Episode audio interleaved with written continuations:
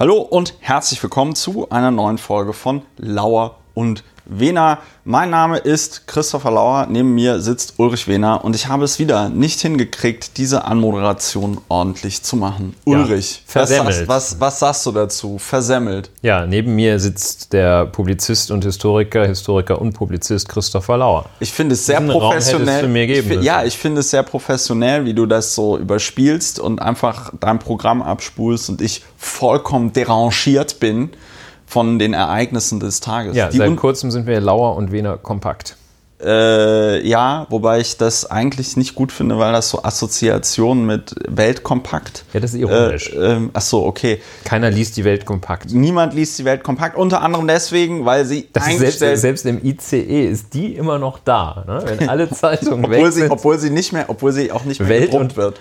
Ja. Handelsblatt, naja, aber also Handel- jedenfalls ja. die Welt ist immer noch da. Schwierig. Laura Ja. und Wena, wir äh, sind ein Podcast, in dem wir äh, meistens über äh, Politik und Politik und Dinge, die in der Politik geschehen, podcasten.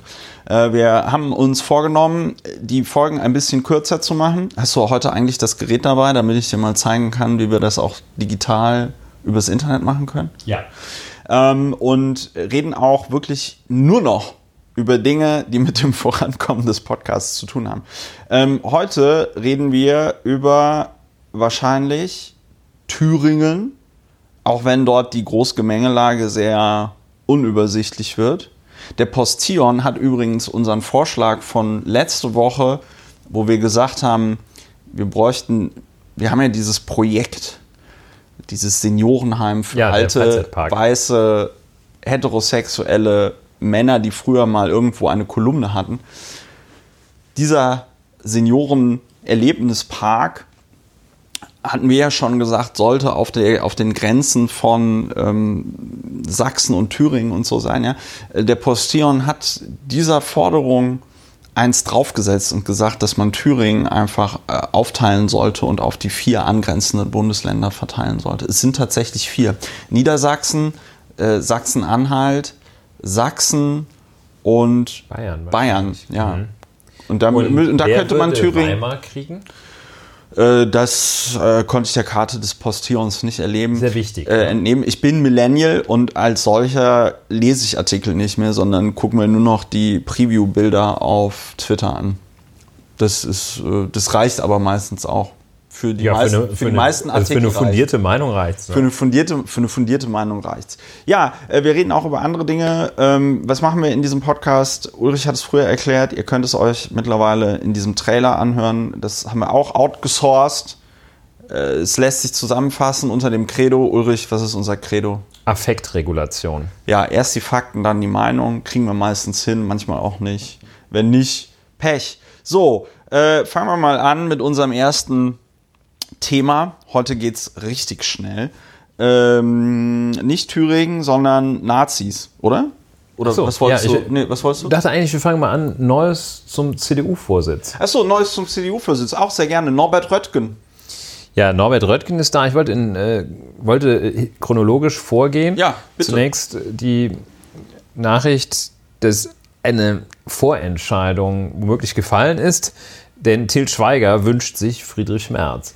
Und das vermeldete die, Die Bild, ne? Bild-Zeitung, die sogenannte Die Bild-Zeitung. sogenannte Bild-Zeitung. Und äh, Til Schweiger lässt sich zitieren War der nicht bei Lanz, ne? Der war bei Lanz oder so wieder. mit dem, nein, das war ein Interview äh, mit der Bild-Zeitung, glaube ich. Ach, Tatsache. Und äh, er lässt sich zitieren mit, wenn einer das Erstarken der AfD in den Griff kriegen kann, dann er, so Til Schweiger. Und Friedrich Merz ist jemand, der Klartext redet. So weiterhin Til Schweiger. Bild am Sonntag, ein großes Interview. Eigentlich müsste die CDU sagen, so weiter Til Schweiger, das ist unser Mann.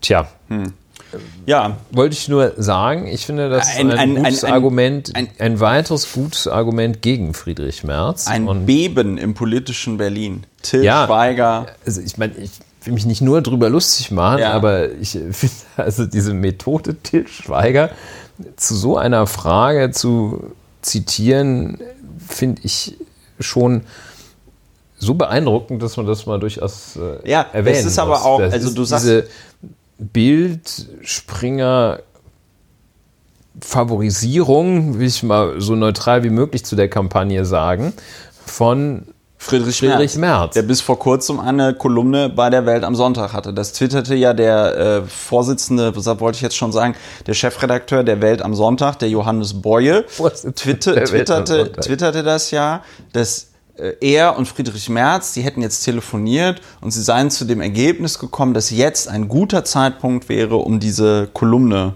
äh, einzustellen.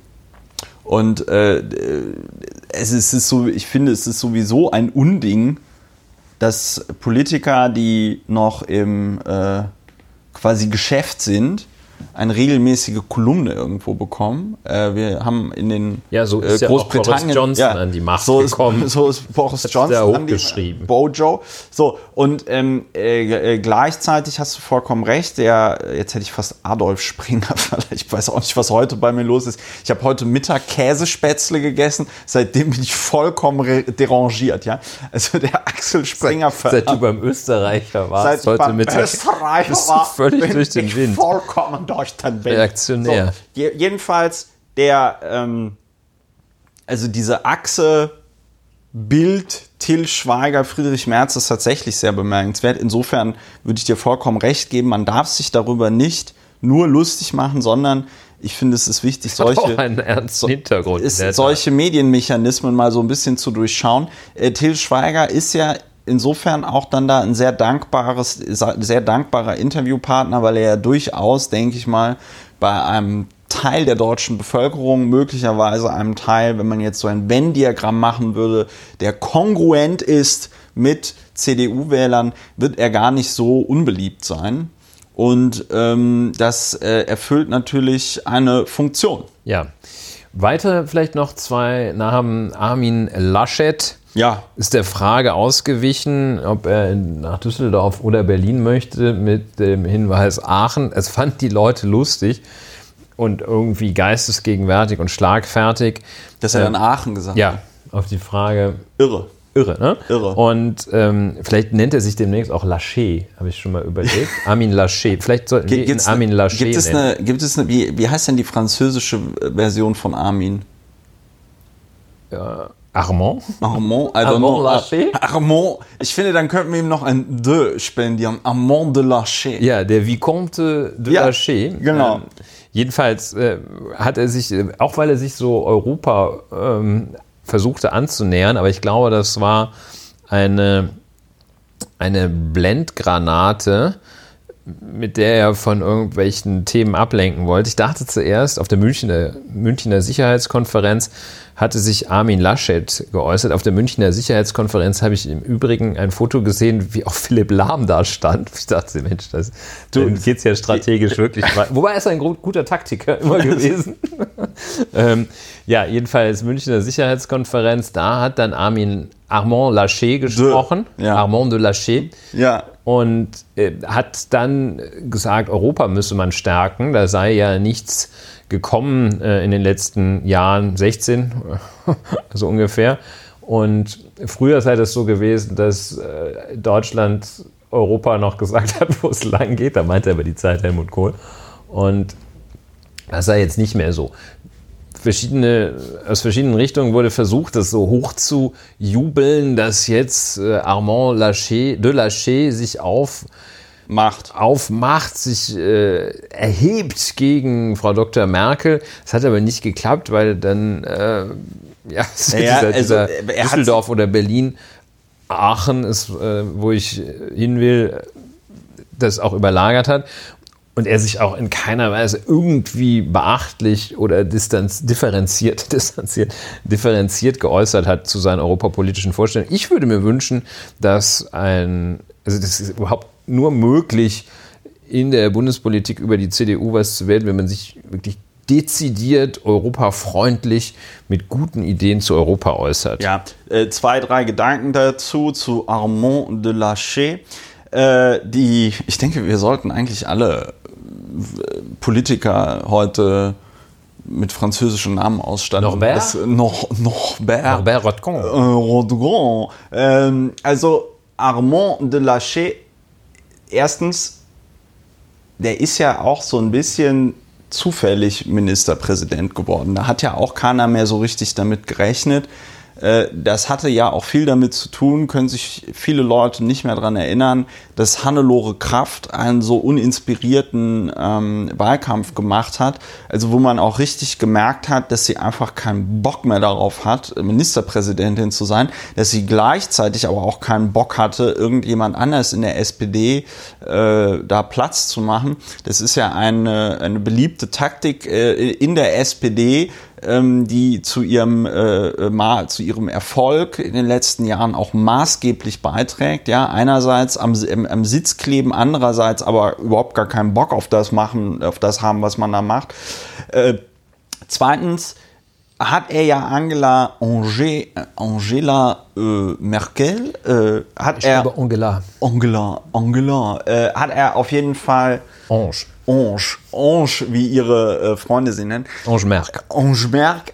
Jedenfalls hat er die also ein bisschen kritisiert, indem er halt gesagt hatte, naja, äh, nach irgendeiner so Macron-Rede, wo Macron wahrscheinlich wieder vollkommen verzweifelt gesagt hat, ey komm Deutschland, lass doch mal wieder irgendwas Geiles in der EU machen, hat Deutschland wieder mal nicht reagiert, was ja auch daran liegt, dass Deutschland seit die SPD das Außenministerium hat, keine Außenpolitik mehr macht. Äh, die vier Jahre Guido Westerwelle habe ich jetzt hier mal äh, freundlicherweise ausgeblendet.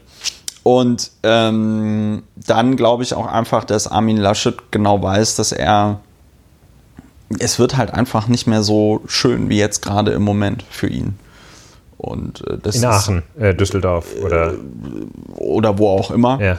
Und ähm, das ist meiner Meinung nach der Grund, warum er sich da nicht meldet. Es ist immer besser als der geheime, also als der geheime Favorit da irgendwie gehandelt zu werden. Also es ist immer besser in der Politik, wenn die Leute ständig darüber schreiben, dass er ja auch eigentlich das und das könnte und es dann nicht zu tun, ja, ähm, als so Umgekehrt, Jens Spahn ja. vorzupreschen. Ja, also niemand niemand ist der Meinung, dass zum Beispiel Jens Spahn ein guter CDU-Vorsitzender äh, wäre, außer möglicherweise Jens Spahn und so ein paar Leute, die irgendwie seinen Style geil finden. Ja.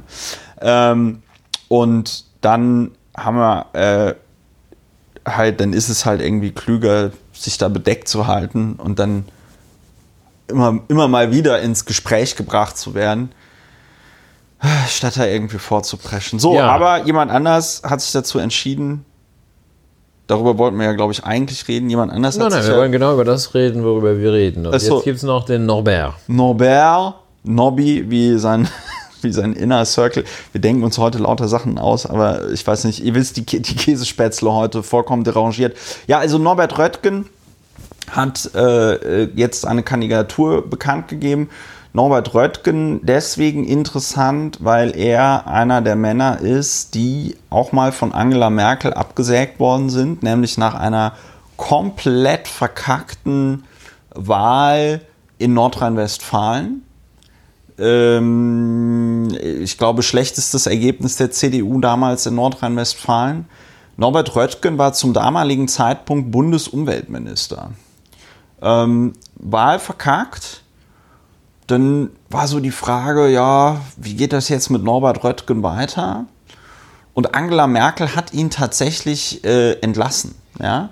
Äh, und das in einer, erinnere ich mich noch sehr genau dran, in einer Pressekonferenz, die damals tatsächlich so eine Minute 30 Sekunden dauerte. ähm, das Format von Donald Trumps Show, die er vorher hatte, diese You Are Fired. Ja, das war so ein bisschen vorweggenommen an dieser Stelle. Also das war damals schon wirklich sehr beeindruckend, weil es, wenn ich es jetzt richtig in Erinnerung habe, war er tatsächlich ähm, eben nicht bereit, zurückzutreten vom Amt des äh, Bundesumweltministers. Und dann hat Angela Merkel einfach ganz kurz einen Prozess mit ja. ihm gemacht. Das war ziemlich brutal.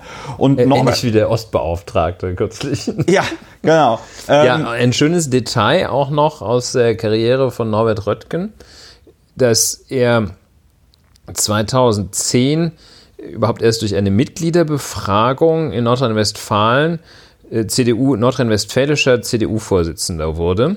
Äh, diese Mitgliederbefragung hat er mit einigen Prozentpunkten Vorsprung gewonnen gegen Armand de Lachey. Und Oh. äh, die, voilà, äh, da sind sie.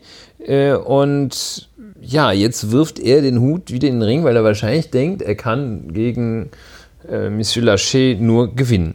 Weiß man nicht, ähm, aber ja, schauen wir mal. Wir werden das weiter beobachten. Noch äh, kann man nichts Abschließendes dazu sagen, außer dass wohl auch die Christlich-Demokratische Union sieht und ihre Schwesterpartei äh, sieht, dass äh, die Bestimmung, die, die Wahl eines Vorsitzenden nicht so einfach ist. Und dieses Projekt, äh, muss man ja auch immer wieder erwähnen, das von der Spitze her zu steuern. Ja, das, das funktioniert im ist. Moment gerade total Ja. super. Also von der, von der Spitze zu führen.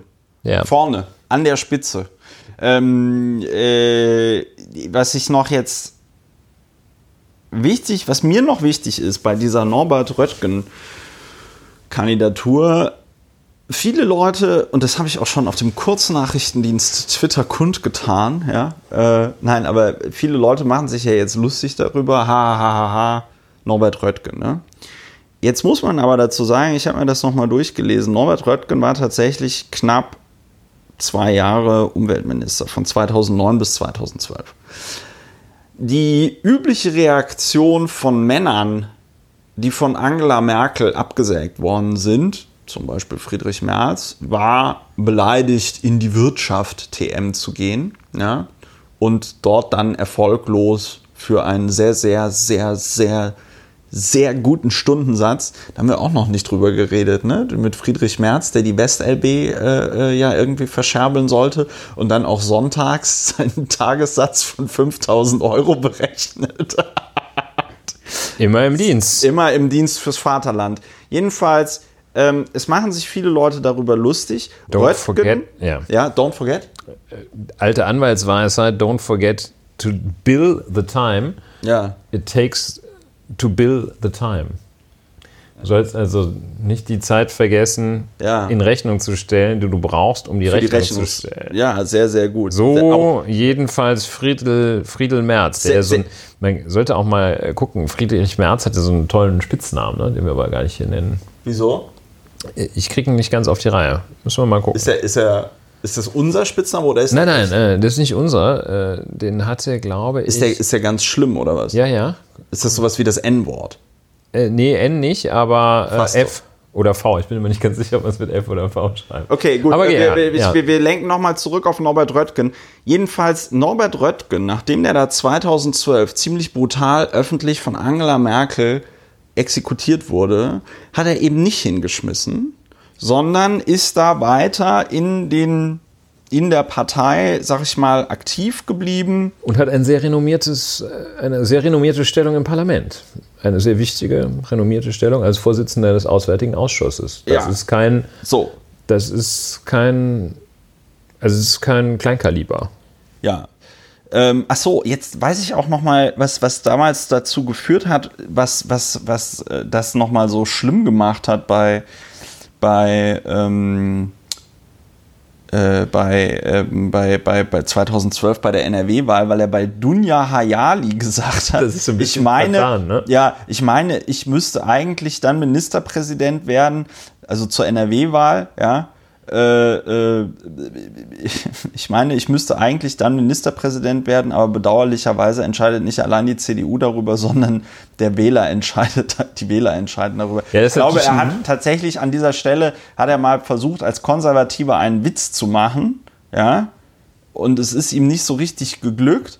Äh, darüber haben wir uns damals alle, da kann ich mich noch auch dran erinnern, äh, sehr lustig gemacht. Das war so eine Frühform der Internetempörung über äh, äh, Politikerinnen und Politiker. Damals waren die Piraten ja auch noch sehr äh, groß. Also diese Wahl, wo er so verkackt hat, das war ja die Wahl, wo die äh, Piraten in äh, NRW in den Landtag gekommen sind. Allerdings, worauf ich hinaus möchte, ist, und ich glaube, das ist Röttgens parteiinterner Vorteil gegenüber so äh, äh, Knallchargen wie, ähm, sehr objektiv, gegenüber so Knallchargen wie Jens Spahn oder Friedrich Merz, dass der halt tatsächlich nach 2012, nach dieser parteiinternen Niederlage, nach dieser Öffentlichung, öffentlichen ähm, Beschämung durch Angela Merkel halt weiter am Ball geblieben ist. dass Ja, das rechnen wir ihm hoch an. ja, ich rechne ihm das nicht hoch an, aber ich glaube, in so einer Parteilogik funktioniert das. Das kann man ihm schon einigermaßen hoch anrechnen. Es ist auf jeden Fall nicht üblich, insbesondere ist es nicht üblich für einen Mann in der Politik, äh, so, zu, so zu handeln. Und wir werden sehen, wo man ihn natürlich auch direkt kritisieren muss, äh, ist, er hat ja hier so ähm, sechs zentrale Punkte ähm, formuliert in Bezug auf seiner, in seiner Kandidatur. Und der erste Punkt ist Abgrenzung der, das ist jetzt ein Zitat, sonst käme da natürlich ein äh, sogenanntes hin, äh, Abgrenzung der CDU nach rechts, in Klammern zur AfD und nach links, in Klammern die Linke. Na, prima. Äh, das ist, äh, Hufeisen lässt grüßen. Das zeigt natürlich, Röttgen ist auch ein, ja, Kind seiner Partei. Was man Ja, auch sagen kann, seit 1994 Mitglied des Deutschen Bundestages. Das sind ja äh, rund 26 Jahre. ja.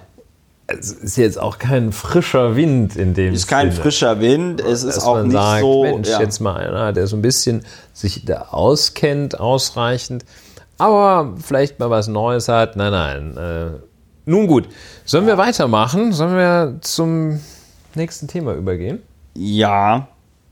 Oder Ja. ich jetzt in einem Nein, ich wollte nur sagen, was, was ich auf jeden Fall äh, auch interessant fand, war, das ist, fand ich in dieser Form zumindest neu. Man muss ja damit klarkommen, dass die CDU so Leute, also so Leute wie der Norbert Röttgen oder so werden in einer Post-Angela Merkel CDU so oder so eine Rolle spielen. Also muss man sich auch irgendwie mit denen auseinandersetzen.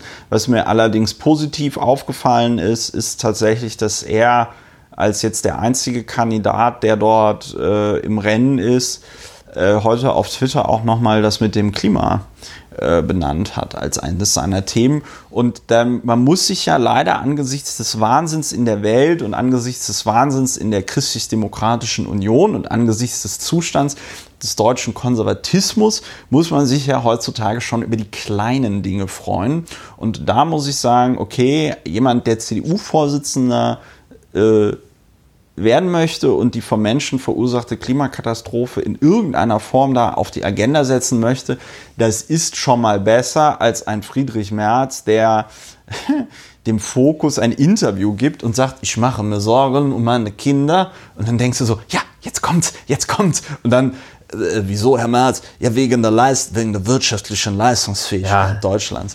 Und dann denkst du dir so, ja, komm, geh kacken, ey. Also das ist, ähm, ja, gut. Also, ja, wir müssen uns einfach nur, die Leute müssen sich einfach mehr anstrengen, würde Herr Merz sagen. ne? Genau, Also, ich habe es doch auch geschafft. Also, ich habe es doch, doch- auch zu zwei wer Flugzeugen in gebracht. diesem Land zwei Flugzeuge haben möchte, etwas wirklich will, der, schafft das auch. Super. Das sind genau. Also ähm, äh, Ja, jedenfalls, äh, von, von diesem sehr schönen Thema gehen wir zu einem anderen schönen Thema. Wobei mir gerade auffällt, also Norbert Röttgen, ja, beide äh, von den vier Kandidaten haben bisher zwei so Sachen verteilt, mal in den Raum geschmissen, nämlich Ar- Armin Laschet und Norbert Röttgen, wo auch wir sagen würden, jetzt rein als Thema finden wir die gut. ne? Ja. Armin Laschet mit Europa muss man mal sich wieder drum kümmern. Norbert Ja. Röttgen mit, ähm, mit äh, Klimawandel, äh, menschengemachtem Klimawandel. Ja, die, die scheinen, scheinen so ein bisschen, es sind ja auch alles, nicht nur Männer, alles Nordrhein-Westfalen, ja.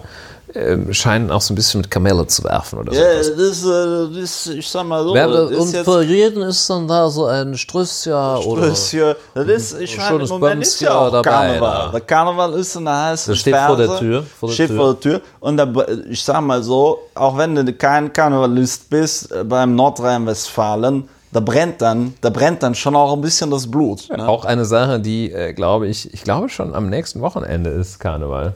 Ja, ja, ja. Eine. Sache, die, die eine Wahl in Nordrhein-Westfalen komplett ungültig machen würde, wäre, wenn sie am nächsten Sonntag, so wie die Wahl in Hamburg stattfände. Ja. Es wäre undenkbar, unmöglich. Es Dann wäre nicht, es wäre einfach nicht durchführbar und wahrscheinlich aus verfassungsrechtlichen Gründen würde man auch auch sagen, auf diese Wahlzettel schrieben. dass Aber es ja, nicht zumutbar ist, äh, dass die Wahlhelfer tatsächlich an Karneval äh, in so ein Wahllokal Ja. müssen. Wobei andererseits wäre das natürlich auch lustig, wenn alle wieder so kostümiert, wenn alle so Da, kostümiert ins Wahllokal gehen würden. Gut, wir schweifen ab. Kluge Assoziation nennen wir das in diesem Podcast. Nächstes Thema. Bevor wir zum nächsten Thema kommen, kleiner Hinweis. Ihr könnt diesen Podcast auch finanziell unterstützen. Ich freue mich da äh, immer drüber. Perspektivisch würden Ulrich und ich das ja hier gerne ausbauen.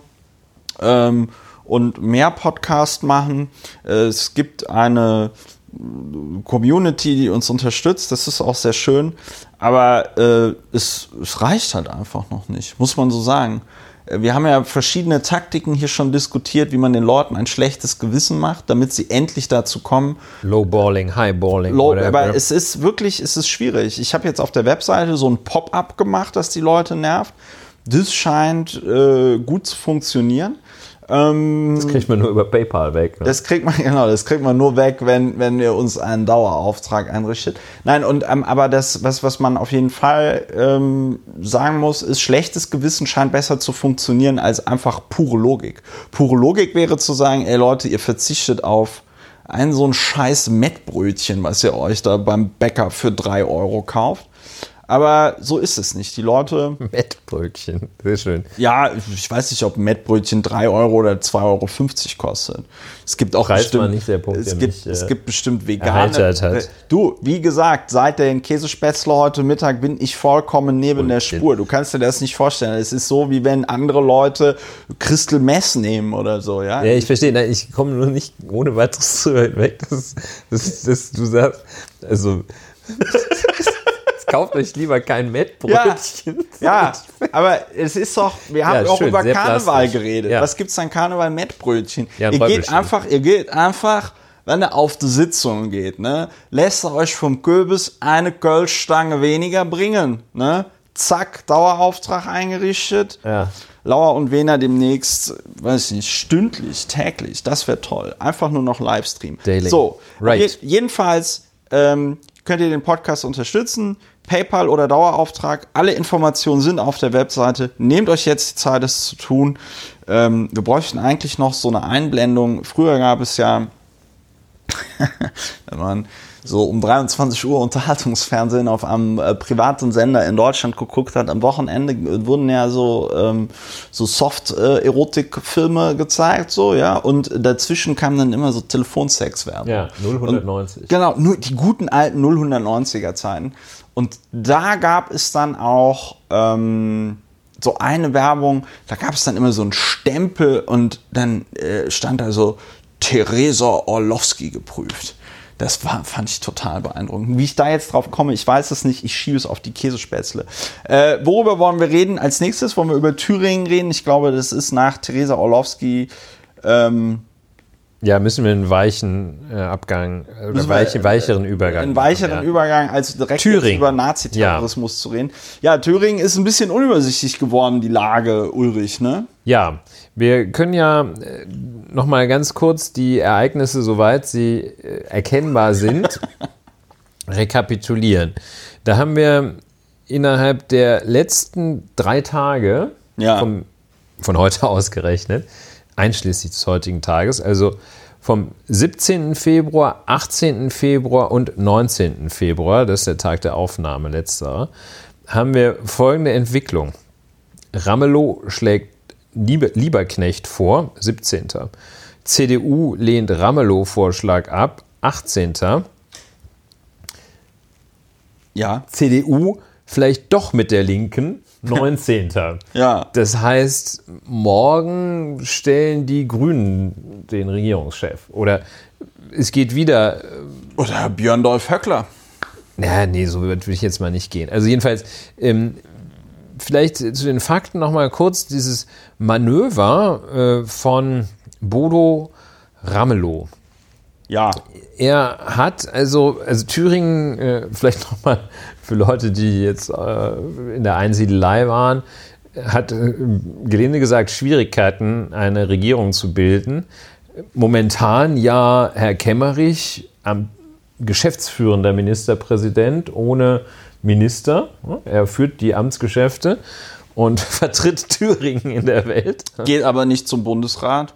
Ja, und ähm, also Schwierigkeiten, deine Regierung zu wählen, ähm, zu bilden und ähm, das im Wesentlichen auf diesen völlig unerträglichen Stunt, den die den die äh, CDU und die AfD dorthin gelegt haben mit der FDP, äh, mit, ja, man könnte viel dazu sagen, äh, nämlich, äh, genau, haben wir auch schon, nämlich den FDP-Mann Kemmerich zum Ministerpräsidenten zu wählen, haben dann festgestellt, es geht gar nicht.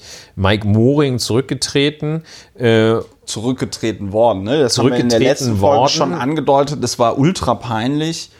Sie hatten irgendwie in der Fraktion besprochen, hier lieber Mike, du nimmst jetzt deinen Hut, du sagst das jetzt der Öffentlichkeit. Hat Mike Moring nicht gemacht und ist erstmal in den Skiurlaub gefahren und irgendein sehr angefasster äh, stellvertretender Fraktionsvorsitzender oder so fing dann an über Twitter äh, zu sagen, ja, lieber Mike, wir hatten das ja, es war so ein bisschen wie diese, kennst du noch diese Tic-Tac-Toe-Pressekonferenz, wo die sich da so total zerstreiten und sagen, wenn du, wenn du wirklich irgendwie diese, wenn du wirklich für die Band wärst und so, dann würdest du so eine Scheiße gar nicht machen. Auf dem Niveau ist äh, im Moment die deutsche Politik angelangt. Es ist eine Mischung aus Piratenpartei und ähm, Piratenpartei und wie heißt das, wie, wie heißt das andere Ding? Ja, Tic-Tac-Toe-Pressekonferenz, ja. So, mit einem Hauch Balkanisierung mit, wahrscheinlich. mit einem Hauch Balkanisierung. Jedenfalls Mike Moring macht sozusagen, da sieht man so eine gewisse Spiegelbildlichkeit, macht das Gegenteil von Kemmerich, ähm, also ja, vielleicht doch keine Spiegelbildlichkeit, aber jedenfalls Mike Moring tritt zurück, fährt zwar in den Skiurlaub, kommt dann aber aus dem Skiurlaub zurück und ist zwar zurückgetreten, handelt aber noch so, ohne als, jede Einschränkung so äh, als ob er noch immer am Ruder wäre. so wie vorher. So in diese äh, in diese Situation hinein hat offenbar Bode Ramelow mit ein paar Chefstrategen weitergedacht und hat seine äh, Vorgängerin im Amte der Thüringer Ministerpräsidentin Frau Lieberknecht, äh, CDU. CDU, Christli es steht für Christlich-Demokratische Union, ist übrigens, wird jetzt im alle Verlauf drei Buchstaben stehen zur Disposition aktuell. wird im weiteren Verlauf wichtig, ich weise aber trotzdem noch mal darauf hin, ist dieselbe Partei, in der auch Mike Moring ist. Ja. Das ist ein ganz wichtiges Detail. Also das ist sehr gut, das spitzeste, also das ist dramaturgisch auch sehr gut, das macht dann die Pointe besser. Jedenfalls schlägt der Linke, ähm, Bodo Ramelow, schlägt also die Vorgehensweise vor, man möge die, CD, die Ex-CDU, die Ex-Ministerpräsidentin aus dem Hause CDU Ja. doch zur Regierungschefin wählen, dann äh, beschließen, dass der Landtag sich auflöse, was zu Neuwahlen führt, was wiederum innerhalb von 70 Tagen geschehen soll. Frau CDU Lieberknecht wäre dann Ministerpräsidentin und, sie war damit einverstanden mit dem möge äh, ein, so eine Art Notkabinett bilden. Das äh, wurde äh, von in dem Vorschlag immer so als technisches Kabinett, glaube ich, bezeichnet. Eine technische Eine Regierung, Expertenregierung. so ungefähr. Äh, Und das äh, sollte dann ähm, ja eben 70 Tage im Amt sein. Frau Lieberknecht, CDU, erklärte sich in der Tat, also es war abgestimmt, man hat jetzt die nicht irgendwie, die wurde nicht äh, einfach so äh, kalt erwischt von dem Ja. Vorschlag, sondern das war vorher besprochen. Und man sagt, ja, könnten wir so machen. Was ich im Deutschlandfunk gehört habe, die, äh, die Fraktionsvorsitzenden und Mitglieder der anderen Parteien sind wohl, als diese, nachdem ihnen dieser Vorschlag unterbreitet worden war, sind wohl also irgendwie, waren wohl alle kreidebleich, total Ja. geschockt und äh, sagten, das müssen wir jetzt erstmal prüfen. Ja. Und also da hat Weil- sich weil keiner, keiner- weil keiner damit völlig, völlig ähm, perplex und haben dann also gesagt, ja, das gucken wir uns jetzt mal an. Ich habe deswegen gesagt, das ist nämlich ein interessantes Detail, was mir dann eingefallen ist, als du gesagt hast, die haben ja die Lieberknecht vorgeschlagen. Das war, das war deswegen so interessant, mit dem, äh, äh, dass die gute Frau Lieberknecht bei diesem Plan mitgemacht hat, weil ein anderer deutscher Spitzenpolitiker, wir kennen ihn alle, wir lieben ihn alle, Christian Lindner, hatte ja eine andere Person vorgeschlagen, nämlich den Vorsitzenden des Thüringer Verfassungsgerichtes wo man dann natürlich sagt, hm, ja, ne, so der Vorsitzende eines Verfassungsgerichtes, da haben wir ja auch schon mal hier in diesem Podcast darüber geredet, wie Landesparlamente äh, die Vorsitzenden oder die Richter am Verfassungsgerichtshof der jeweiligen Länder wählen und so, ne? Die haben ja dann eine Zweidrittelmehrheit des Parlaments äh, äh, hinter sich und genießen von daher eigentlich überparteilich ein sehr hohes Ansehen. Das einzige Problem an der Stelle ist, dass der ähm, Vollprofi, äh, also ne, Vollprofi deswegen, weil er ja sagte, dass man die Klimapolitik den Profis überlassen muss. Der Vollprofi Christian Lindner hatte natürlich die Person, die er dann dort vollmundig als äh, Übergangsministerpräsidenten vorschlug, hatte er gar nicht gefragt. Ob, und der war echt sehr, sehr ungehalten, der Vorsitzende des Thüringer Verfassungsgerichtshofs, was ich auch verstehen kann, weil das, also es gibt ja sehr viele Sachen, die im politischen Deutschland und im politischen Betrieb und im Zusammenspiel der politischen Institutionen, in der Gewaltenteilung nicht mehr so richtig gut funktionieren. Aber das mit den Verfassungsgerichten und dass man die irgendwie ernst nimmt und äh, dass man denen auch den gebührenden Respekt zollt, das hat eigentlich bisher immer ganz gut funktioniert. In dem Moment, in dem du einen Vorsitzenden eines Verfassungsgerichtshofes für die Rolle des Ministerpräsidenten vorschlägst, was natürlich auch dazu führen würde, dass er dann diesen Vorsitz des Verfassungsgerichtshofes dort in Thüringen abgeben muss, ohne, den, ohne ihn zu fragen, beschädigt natürlich schon mal einfach die Integrität und das Ansehen dieses Verfassungsgerichtshofes und natürlich auch die Integrität und das Ansehen dieses Mannes, der, und ich kann, der war wirklich sehr ungehalten, was ich auch wirklich verstehen kann, weil er natürlich in der Situation ist, dass er dann all seinen Mitarbeitern, Freunden, Bekannten, politischen Wegbegleitern auf einmal erklären muss, hör mal, was ist denn da los? Willst du jetzt hier für den Lindner äh, Ministerpräsident werden? Nein, der Sprallo hat mich gar nicht gefragt. Und dann sagst du, sagst du das soziale berufliche Umfeld, sag, ja, ja, nicht gefragt. Ja, das kannst du, kannst du, äh, ja, das mm, kannst du auf dem mm. Fußballplatz erzählen. Genau. Ja, äh, Christian Lindner, das ist halt auch ganz klar. Christian Lindner war ja fand die Schule ja so langweilig, wie er in diesem Video erzählt hat, erklärt mhm. hat. Da muss man auch einfach und, hinfahren, was der Kunde äh, will. Ne? Wenn der Kunde merkt. Muss man halt hinfahren, was der Kunde will, mit ja. seiner äh, Krawatte da stehen. Wenn man noch und, nicht domestiziert wurde. Und äh, statt in der Schule aufzupassen, weil Gewaltenteilung, also dass da einer von der Spitze der Judikative einfach mal kurz in die Exekutive wechselt, Wahrscheinlich hat Christian Lindner sich gedacht, das kann er ja beides machen. Äh, das ist per se schon abwegig. Also das ist äh, äh, staatsrechtlich komplett verfehlt. Also sprich so auf der intellektuellen und Bildungsebene ein, eine absolute Minderleistung. Und dieser Umstand nicht vorher mal zu fragen, das nicht abzustimmen, so ein, äh, wir nennen das Vertrag zu Lasten Dritter, was es einfach nicht gibt. Also ich kann mit deiner, mit, mit jemandem, den du kennst, keinen Vertrag schließen, in dem steht, der Christopher zahlt das. das geht nicht. Und das ist so auf der, Wahrscheinlich äh, ist es ein sozialer Fehler, äh, ein, ein, sozialer Fehler, ja, ja, den er da gemacht hat. Jedenfalls. Also sehr schön. Äh, jedenfalls, also man sieht sich, ich, also guter Move von Bodo Ramelow. Ja. Sicherlich nicht frei von taktischen Erwägungen. Ja aber jedenfalls sieht sich jetzt Mike Moring, der zurückgetretene, der aber trotzdem immer alles sagt da, sieht sich jetzt in der Lage, dass er diesem Vorschlag, den muss er natürlich aus seiner Weltsicht, aus seiner Position heraus, muss er den eigentlich ablehnen, aber er muss ihm eigentlich auch zustimmen. Weil die Überlegung, nochmal kurz zurück, ähm, Erst löst der Landtag sich auf, beschließt seine Auflösung, dann wählt er Christine Lieberknecht, CDU, und dann ist er in 70 Tagen, ist die automatisch weg vom Fenster. Und auch genau in dieser Reihenfolge. Nicht, dass die Frau Lieberknecht dann sagt, oh, eine Auflösung machen wir jetzt mal nicht. Ne? Und, sondern genau in dieser Reihenfolge. Also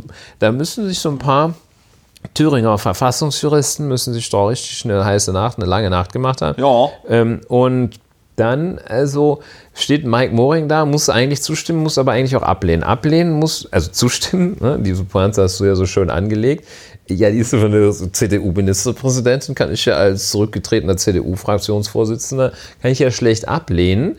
Äh, Also eigentlich, eigentlich, eigentlich muss ich die wählen, Äh, aber eigentlich, eigentlich kann ich nicht, weil äh, wenn Neuwahlen wären, ähm, die Prognosen sehen sehr Ja, schlecht ich habe sie aus hier auf. Ich hab für sie hier Mike Moring. Und wir schalten um äh, zu Infratest Lauer. Nee, also ich habe jetzt hier Dantin, ich habe jetzt hier die Umfragen der letzten zwei Wochen auf. Wir müssen uns noch mal vor Augen führen.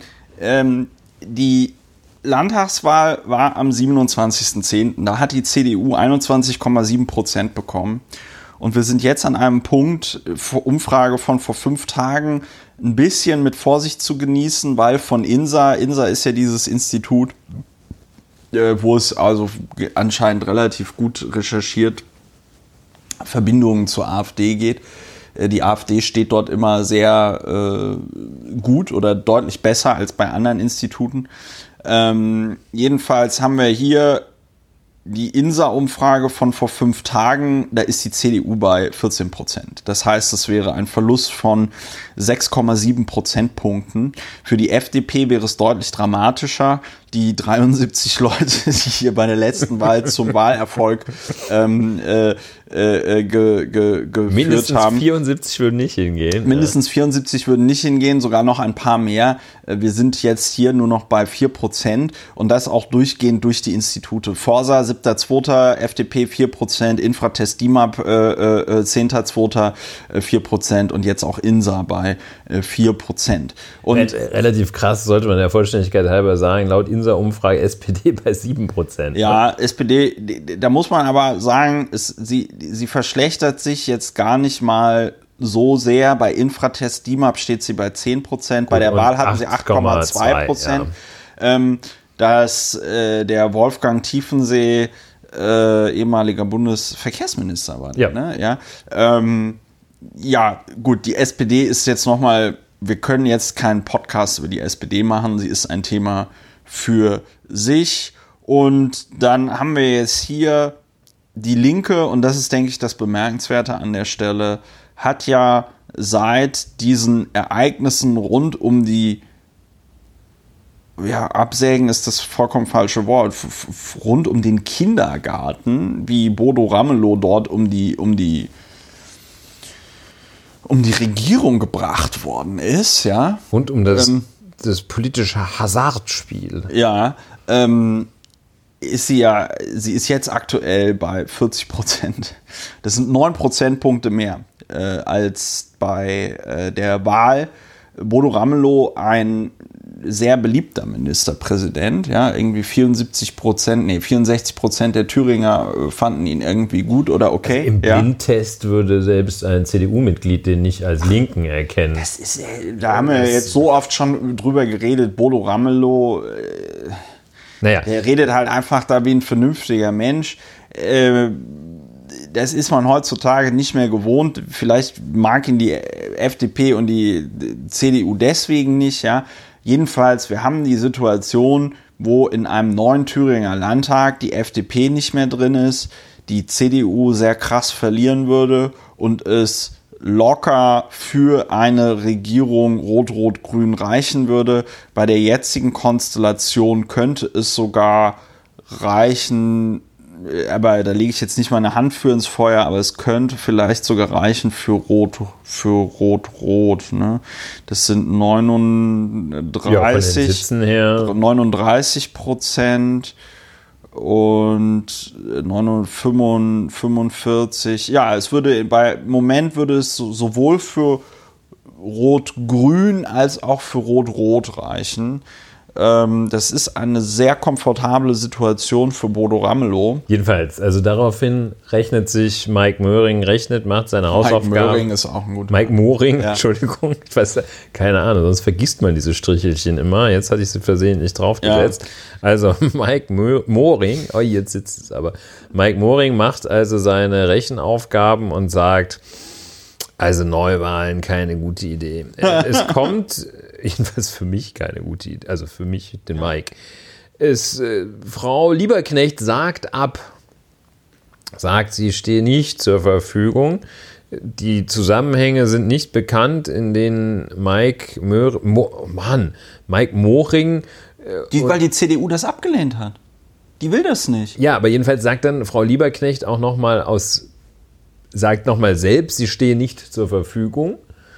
Und dann, ja. Aber dann, das verstehe ich jetzt nicht. Der, hatte, der, der Ramelow hat die doch gefragt vorher.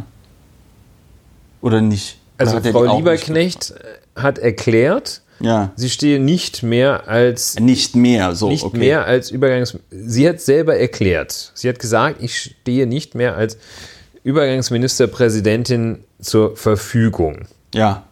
Und sie empfahl, um die Regierungskrise zu beenden, eine, Zitat, verlässliche parlamentarische Vereinbarung mit der Linken. Das sei ihrer Meinung nach der einzige Weg, um zu stabilen politischen Verhältnissen in Thüringen zu kommen, Ja. wenn die CDU keine schnellen Neuwahlen wolle. Ja, kann sie sich halt nicht leisten. So, jedenfalls, also jetzt steht ähm, Frau Lieberknecht nicht zur Verfügung. Mike Moring ist ein ein Problem los, hat aber jetzt das andere, dass er ja schon in irgendeiner Weise sollte er ja einen, einen konstruktiven Beitrag leisten. Hat er bislang noch nicht. Und sagt äh, nunmehr, ja, vielleicht notfalls doch mit der Linken. Oder das heißt es jedenfalls. Und jetzt wird überlegt. Jetzt wird weiter überlegt. Ja, Mike Moring weiß halt auch, dass seine politische Karriere im Grunde genommen vollkommen vorbei ist und das Einzige, was ihn jetzt noch retten kann, ist tatsächlich, also machen wir uns nichts vor. Wenn Mike Moring, wenn es jetzt Neuwahlen gibt, wird ja Mike Moring auf keinen ordentlichen Listenplatz aufgestellt und bekommt auch keinen ordentlichen Direktwahlkreis. Ja. Und das bedeutet, dass äh, er auch aus dem Thüringer Landtag raus ist. Und das bedeutet, die einzige Chance, die Mike Moring jetzt noch hat, ist, dass er Mitglied des Thüringer Landtages bleibt und in den nächsten fünf Jahren irgendeine Basisarbeit macht bei der CDU, die dann dazu führt, dass er im nächsten Thüringer Landtag nochmal äh, Mitglied sein wird. Ähm, man muss dazu sagen, heute wurde auf dem Kurznachrichtendienst Twitter, da hatte ich auch retweetet, nochmal auf zwei Artikel hingewiesen. War mir so gar nicht klar. Äh, einer von der Melanie Ammann und dem Florian Gattmann von äh, Spiegel die nochmal 2014 darauf hingewiesen haben, ja, also ist eine sehr unschöne Überschrift, wenn das ein Artikel ist, der, wo es um einen geht. Äh, Thüringer, Thüringens CDU-Hoffnung Moring, der Trickser. Ja, und ähm, da geht es schon in diesen Artikeln, auch ein anderer Artikel von der Zeit, geht es darum, dass Mike Moring bereits 2014 mit dem Gedanken spielte, sich mit Hilfe der AfD zum Ministerpräsidenten wählen zu lassen. Was also nochmal ein ganz interessantes Schlaglicht auf die Ereignisse der letzten Wochen wirft, nämlich diese vollkommen, ja, diese, diese gespielte Verwunderung. Oh mein Gott, wir konnten ja nicht wissen, dass die AfD uns im allerletzten Wahlgang da wählt. Ne? So konnte man ja nicht wissen. Ähm, da kann man nach, also auch nochmal der Lektüre dieser Artikel davon ausgehen, dass das halt einfach Quatsch ist. Dass die schon, dass die schon 2014 mit dem Gedanken gespielt haben und wahrscheinlich auch die ganze Zeit während dieser Legislaturperiode der letzten mit dem Gedanken gespielt haben, ah Mensch, hier eigentlich müsste man ja mal mit der AfD und so. Ähm, das ist halt schwierig und das zeigt halt in meinen Augen auch, wie verkommen diese Leute sind. Also verkommen im Sinne von politisch. Also das kann, ich kann das persönlich, das muss ich auch einfach so formulieren, ich kann das persönlich nicht mehr ernst nehmen politisch. Ich, ich kann diese sogenannten Konservativen und diese sogenannten Liberalen, die nicht in der Lage sind, auch nur einen konstruktiven Vorschlag zu bringen in diese Situation, die eben aus so einem Schulhof Pubertätsimpuls sich da von der AfD zum Ministerpräsidenten haben wählen lassen. Ja. Ich kann diese Leute ich nehme das nicht mehr ernst. Die haben keine Problemlösungskonsequenz, äh, Konsequenz, die haben keine Problemlösungskompetenz und sie haben auch insbesondere, darüber haben wir auch schon geredet, ihnen fehlt einfach auch die charakterliche Eignung. Ja, Das- und der nötige Anstand. und ne? der nötige Anstand. Was das Gleiche ist, was eine sehr hohe Ja. Schnittmenge hat. In diesem Artikel aus dem Jahr 2014, den du zitiert hast, Ja. findet sich auch noch der, die Schilderung, dass Herr Moring so schlecht bei der Zusammenarbeit äh, mit der SPD seinerzeit sich verhalten habe. Ähm, Und der damalige Ex-Koalitionspartner SPD beschwerte sich darauf, dass äh, Moring die Zusammenarbeit systematisch torpediert habe, erst im Kabinett Projekte gestützt und später in der Fraktion bekämpft. Ja. Das sei, wirft man ihm vor, wir waren nicht dabei, äh, aber Ja, glaube ich das, sofort nach das ist, äh, wäre, ist jetzt schlüssig. Und schon damals, 2014, schimpfte Mike Moring über Einmischung aus dem Bund. Naja, also es gibt die Parteien, gibt es auf Landes- und Bundesebene. Da kann man, muss man damit rechnen, dass da jemand mal was sagt. Nun ja, also Mike Moring, äh, sehr überraschende, erstaunlich eigentlich, dass der sich so lange hält. Wahrscheinlich Mangel faute de mieux, wie Armin, Armand de Lachey sagen würde.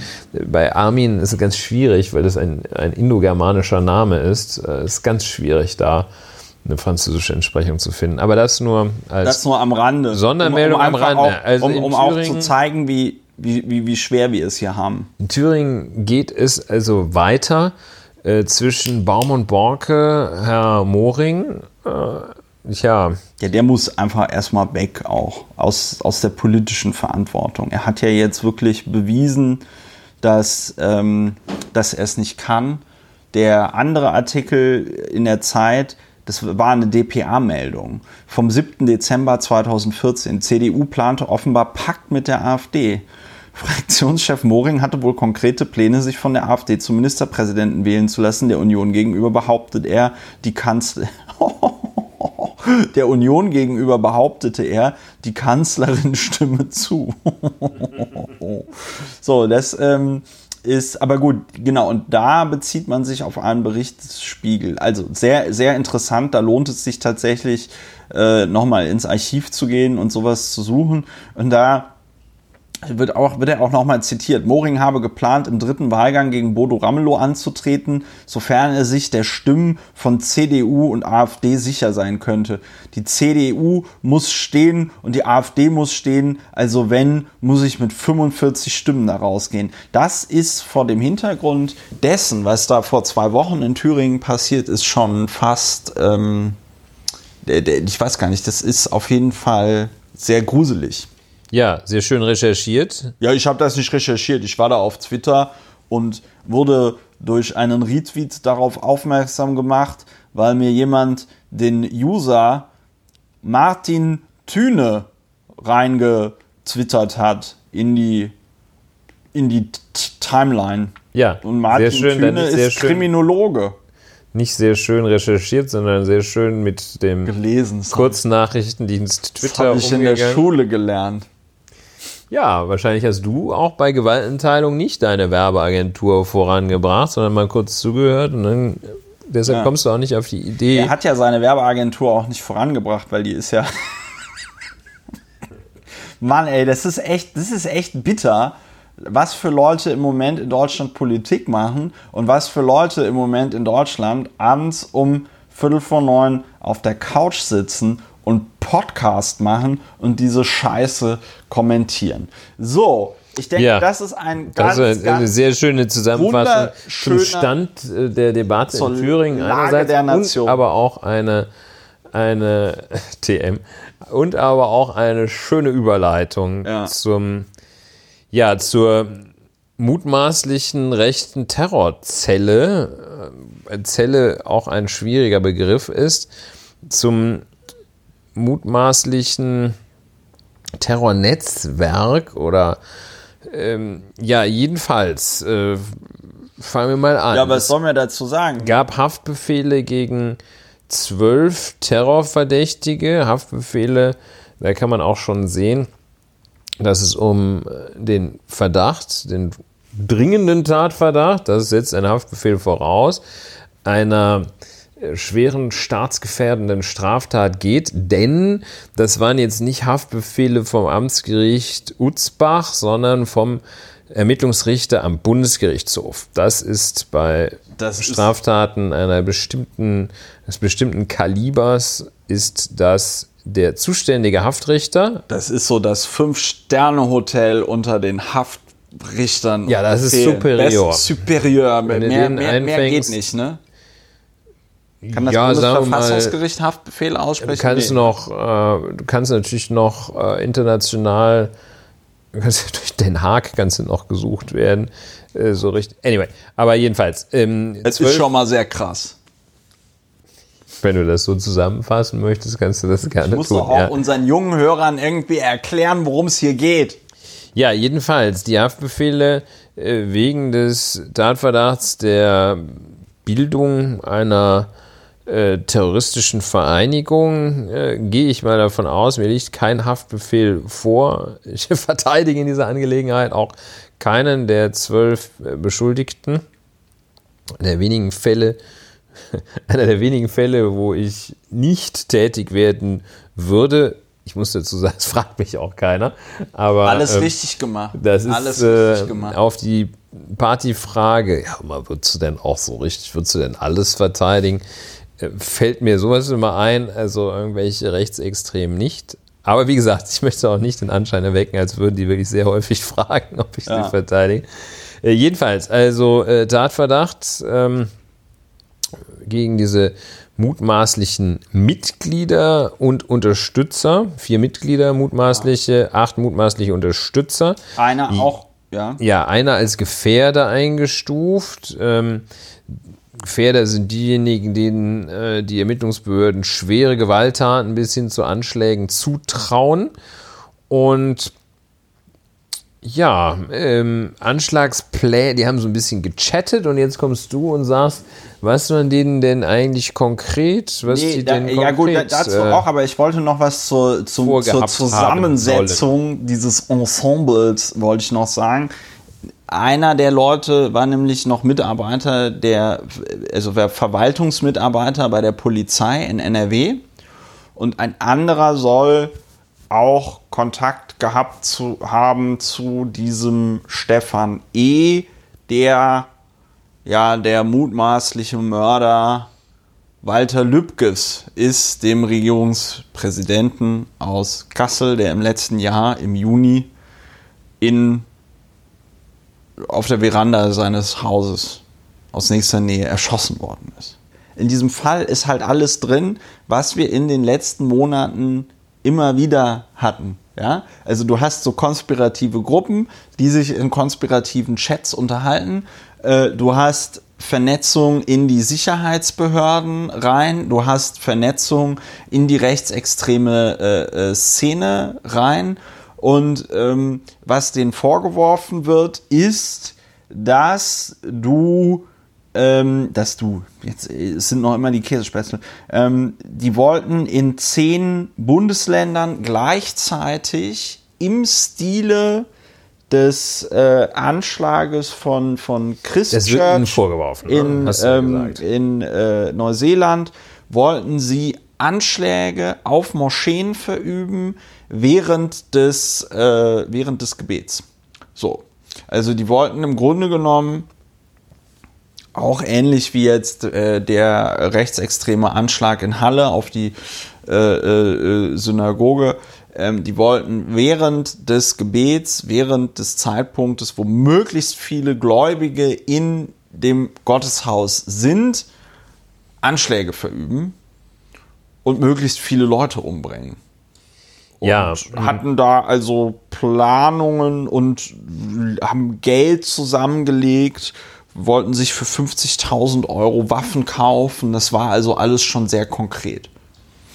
Ja, der Zugehörigkeit nach ist wohl auch äh, Verbindungen zu Reichsbürgern, Preppern Ja. und ja, äh, anderen rechtsextremen Kreisen feststellbar. Äh, gefunden wurden, wurde auch so eine, eine äh, Mischung von Gegenständen, die nicht jeder zu Hause hat. Armbrust, Goldbarren und Handgranaten heißt es äh, bei der Und eine 9 Tagesschau.de. Ähm, dann Slam Guns, also so primitive, aber äh, unter Umständen tödliche Schießgeräte und äh, ja, also Waffen, Goldbarren und ähm, Sprengstoffe, selbstgebaute Sprengsätze.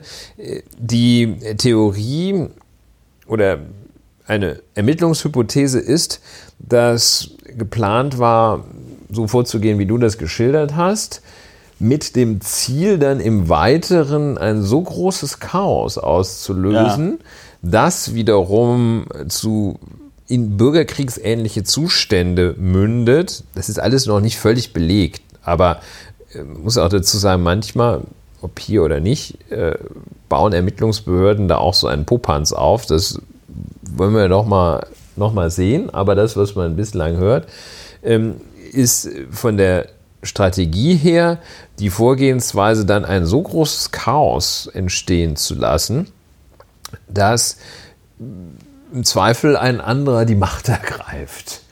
Und dieser Vorgang, das ist, glaube ich, in der rechtsextremen Szene, ist das die Strategie, die da ähm, gepflegt wird und das wiederum ja dann auch die Strategie, die sich spiegelt im Agieren und Agitieren der sogenannten Alternative für Deutschland.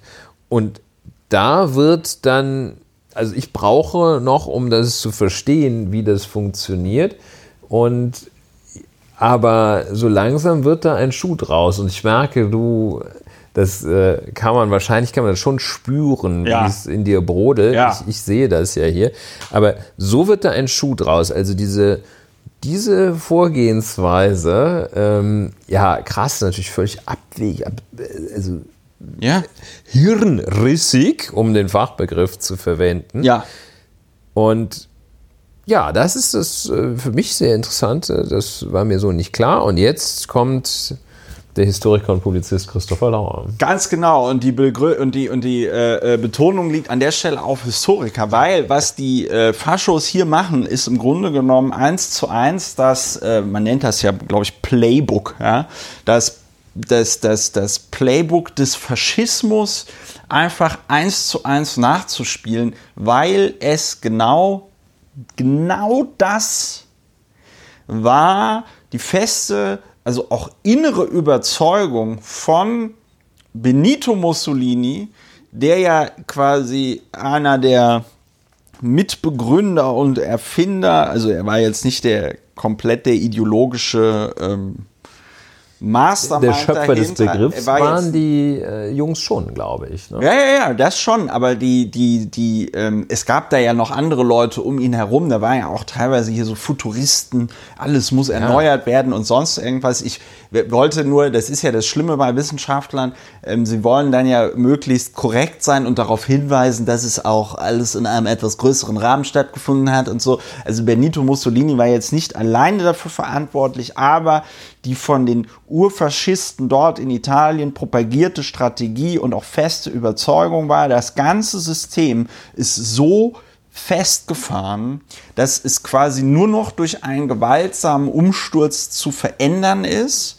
Und man war auch fest davon überzeugt, dass man quasi die Gesellschaft in so einen in so einen, in so einen, ähm, ähm, äh, wie, wie heißt das? Die, die, gibt's doch dieses ganz basale, wenn du immer äh, jagen und Naturzustand? Ähm, ja, in, wie in so einen Naturzustand verrück, zurückversetzt, wo du die ganze Zeit irgendwie angefixt bist und, und, und, und, und weglaufen. Also einerseits das Gefühl hast, du wirst bedroht und andererseits aber auch das Gefühl hast, du musst jetzt gegen irgendjemanden was machen, angreifen. Mir fällt gerade der Fachbegriff nicht ein. So, jedenfalls, also das war ja auch die Taktik der äh, die, die, die, die SA der äh, äh, Faschisten in Italien, das waren die Schwarzhemden, ja, das war ja deren Taktik. Die sind auf Veranstaltungen gegangen, haben dort Leute verprügelt, haben sich auch, äh, äh, haben Leute mit, mit, mit Schusswaffen angegriffen. Dann gab es Sympathisanten in den, äh, äh, also in den, in den Polizeibehörden. Das heißt, solche Anschläge wurden dann irgendwelchen linken äh, sozialistischen Gruppen äh, in die Schuhe geschoben und so, ja.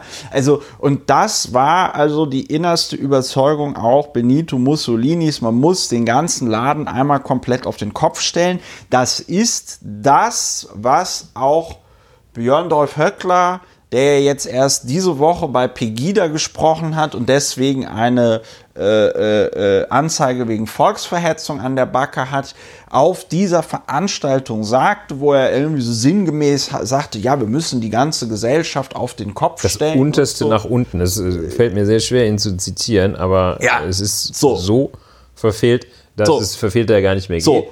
Jedenfalls. Und, und das ist, denke ich, wichtig.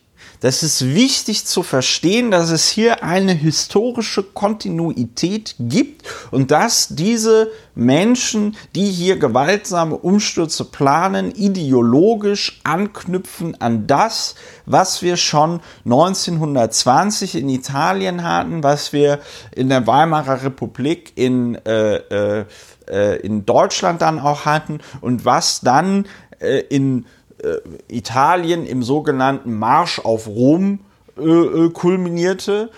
Das war Mussolini, hatte da seine Schwarzhemden und seine Sympathisanten äh, und die Faschisten haben halt einfach so viel Radau gemacht, dass sie gesagt haben, entweder lieber König, gibst du uns jetzt hier die Macht äh, oder wir legen den ganzen Laden, wir nehmen den ganzen Laden auseinander. auch kein ganz starker König, äh, kein ganz starke, keine ganz starke Familie, das ist aber nicht das Thema. Das ist nicht das Thema, der aber der Tat. war, Und- es geht ihn ja immer um diese Pseudolegalität So und der war derjenige, der Mussolini quasi mit der Regierungsbildung da auch Ganz genau. Und ich finde, So. das ist eben in der Tat der sehr, der entscheidende Punkt an dieser Geschichte. Das ist mir jetzt äh, gar nicht, also selbst für solche Gestalten möchte ich in Anspruch nehmen oder denen selbstverständlich konzidieren, dass sie die Unschuldsvermutung äh, von der profitieren dürfen und man auch nicht genau weiß, was los war. Das möchte ich dann doch auch bislang nicht genau weiß, was los war,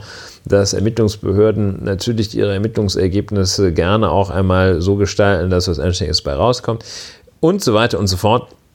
Eine Erkenntnis, die aber über jeden Zweifel erhaben bleibt, wenn das nicht eine totale Chimäre war, eine Erkenntnis, und das ist der Kern der Erkenntnis hier aus dieser Angelegenheit, dass da eine Methode ganz klar zum Vorschein tritt, eine, ein, eine Strategie, ein, ein Playbook, wie du gesagt hast, des Faschismus, des rechtsextremen Handelns, der Verbreitung von Chaos, der Schaffung von Problemen, die dann versprochen werden, die man dann verspricht, selbst zu lösen. Das ist hier zutage getreten. Das ist genau das Prinzip, dass diese, dass diese verfehlenden, hirngerissenen äh, Personen da offenbar verfolgten.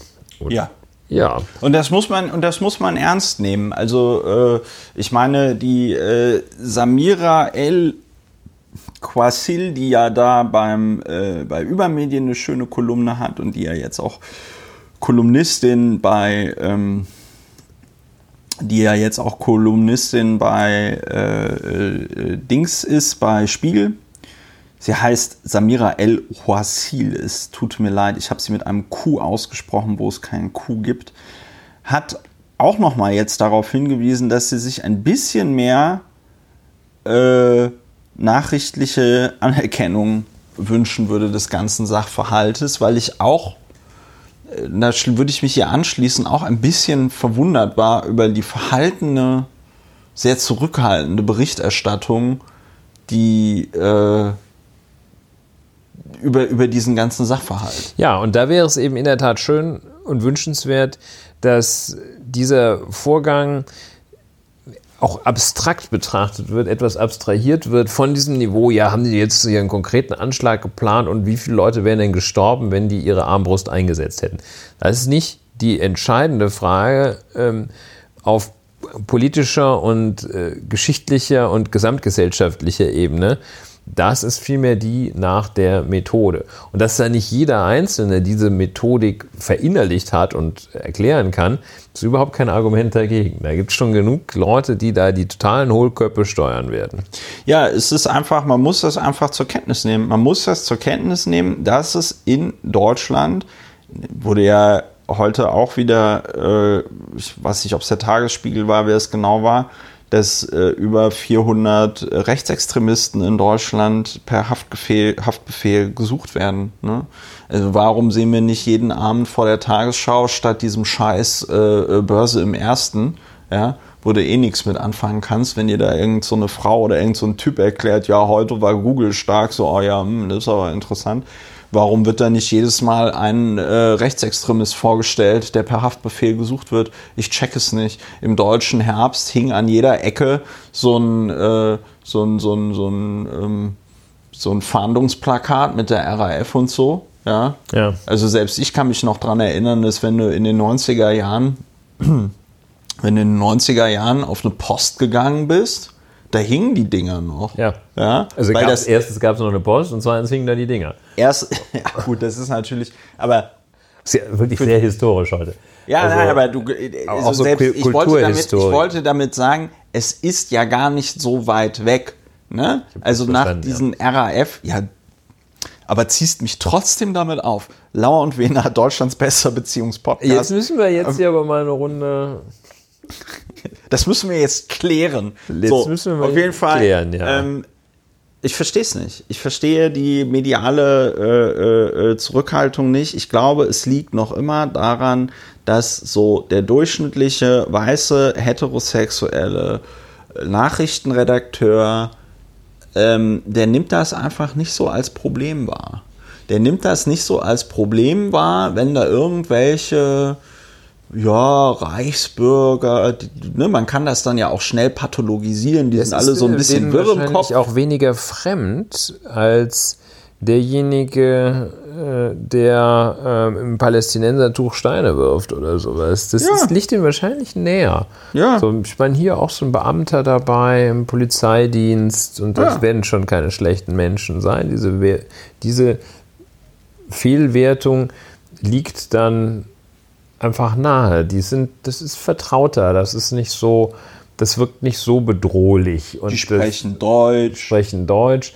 Das wirkt nicht so bedrohlich wie da so ein Verrückter mit einem Sprengstoffgürtel oder sowas. Das ist alles, das kennt man alles. Das ist alles so eine, ja, die haben ja auch gearbeitet. äh, Hatten ja Jobs, genau. Hatten ja Jobs und das wird schon alles nicht so schlimm sein.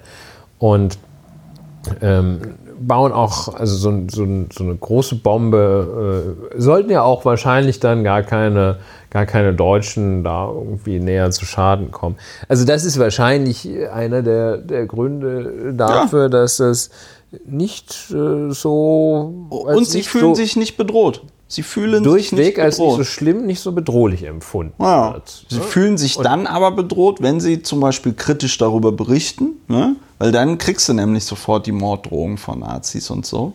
Ja, wir leben in interessanten Zeiten. Ja, jedenfalls. Also das ist das Muster, das da doch mit einer gewissen, mit einer erheblichen Klarheit zutage getreten ist. Wir werden das weiter verfolgen Wie es so schön heißt. kommen zum Drüberstreuer-Thema. Ach so, ja, das wollte ich jetzt. Jetzt haben wir schon eine Stunde 14 Minuten. Nein, Gut, wir, wir können noch bleiben- ein bisschen, wir können noch, kurz. wir können ganz kurz, ganz kurz, unser Markenkern, ganz, ganz kurz. Ähm, äh, in Belgien gibt es äh, zwei Atomkraftwerke, die nicht ganz so sicher sind, stehen direkt an der deutschen Grenze. Duell und Ti- Tia, du kannst Tihange. es, Tihange, du kannst das besser aussprechen. Lauer und Wiener, Deutschlands frankophonster Podcast. Jedenfalls äh, kriegen diese keine, ähm, weil das so Pannenmeiler sind. Das finde ich aber ist auch so, ne?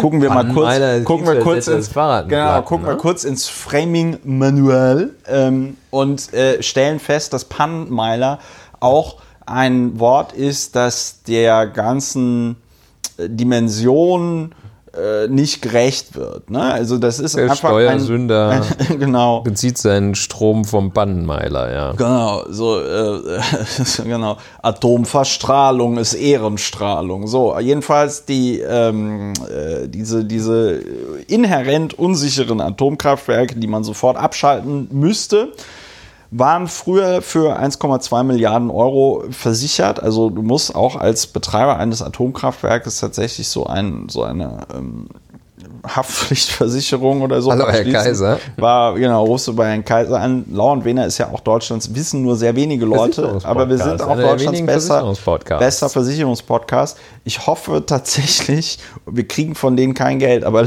Leute, schließt alle eine Haftpflichtversicherung ab. Geld Ja, von, den ist- Atomkraft, ist, von den äh, Atomkraftwerksversicherern, die unterstützen uns. Genau. Auf jeden Fall ist es so, dass jetzt, ich meine, muss man auch mit Vorsicht genießen, Greenpeace Energy ist jetzt Ja, keine, ein- ist jetzt keine Neutral neutrale, gegenüber Atomkraft ist eingestellt. jetzt keine neutrale Institution.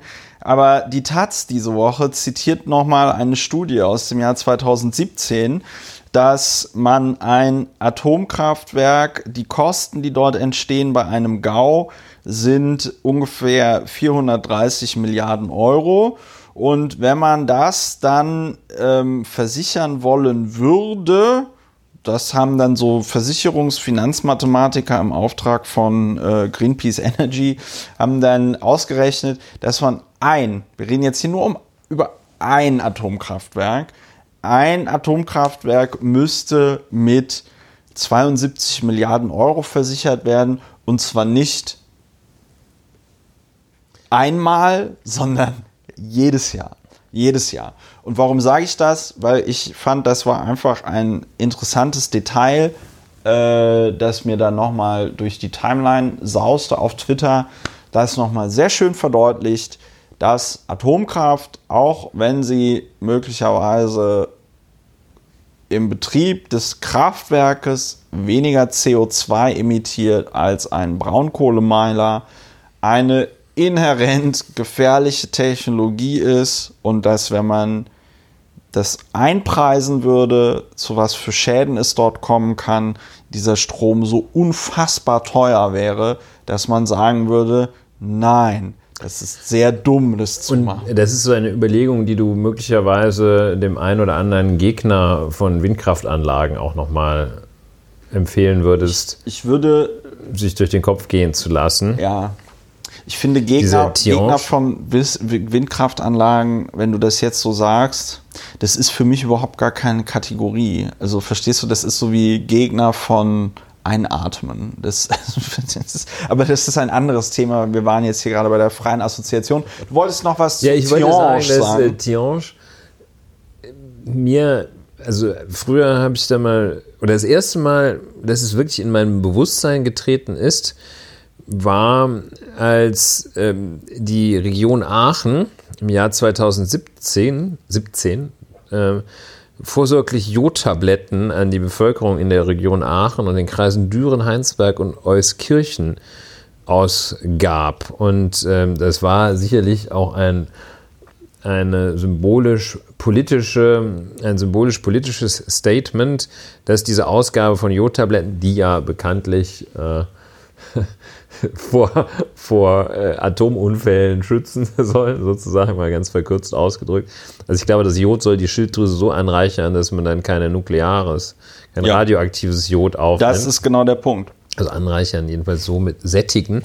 Äh, und ähm, ja, deshalb verteilt man Jodtabletten und sagt, okay, hier, falls der Atomkraft, falls Tiange uns um die Ohren fliegt, äh, nimmt er Jodtabletten hier im Kreis Aachen mit Armin Laschet an der Spitze.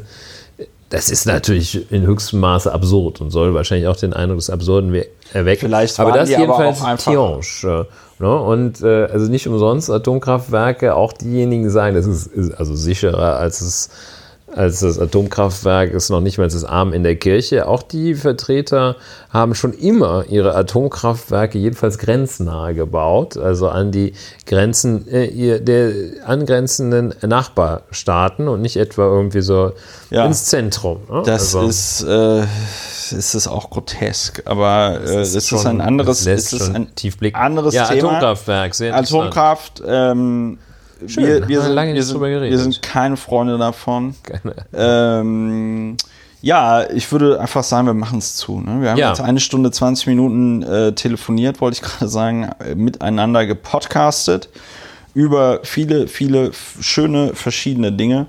Ähm, wenn euch diese Folge gefallen hat, geht doch einfach auf unsere Webseite, richtet einen Dauerauftrag Ich habe den ein. Eindruck, in der nächsten Woche haben wir ein richtig tolles Thema. Ich weiß noch nicht. Also hast du schon, hast du Ja, schon das Gefühl, das. dass das, Ja, dass das, ja. das kocht wieder irgendwie. Man muss eigentlich, eigentlich muss man ja dankbar sein in diesen Zeiten, wenn man mal einfach nur über so, Eine Woche, die einen nicht völlig aus den so wo Schuhen ne, wo, geballert wo hat. das, was einen derangiert, nicht das politische Geschehen ist, sondern die Käsespätzle, die man äh, mittags gegessen hat. Aber die waren geil. Und ähm, aber ich, ich verstehe, was du meinst. Es, ja, es könnte sein. Ich meine, nächste Woche ist auch, äh, morgen fängt die Berlinale an, ne? Berlinale. Wie durch, aber wie durch die Berlinale ist, sieht man ja auch daran, dass ich jetzt mittlerweile sogar auf irgendwelche Berlinale-Partys Hamburg-Wahlen wird es geben. Hamburg sind Wahlen, haben wir gar nicht drüber geredet. Allerdings muss man auch sagen, dass Lauer und Wiener jetzt nicht der Podcast mit Hamburg-Bezug ist. Nein. Ähm, we will see.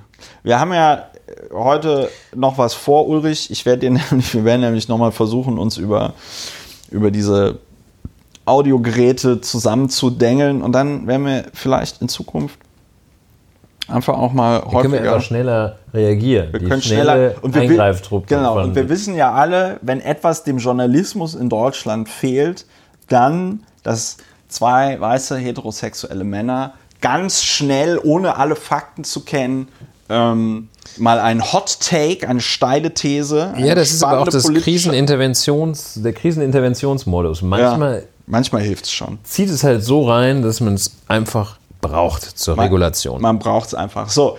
So, äh, ja. Und äh, wir brauchen jetzt was zu essen. Ich habe nämlich schon den Magen von äh, Dr. Ulrich Wehner gehört.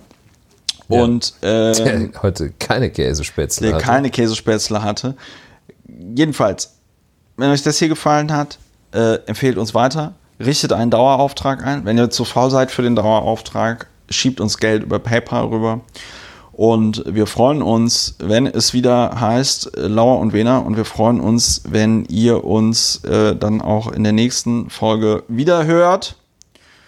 Und dann wünschen Bleiben wir Sie euch uns gewogen. bleiben Sie uns gewogen. Noch einen schönen Tag, eine schöne Restwoche, wann immer ihr das hört. Ähm, äh, gehabt euch wohl. Tschüss. Tschüss.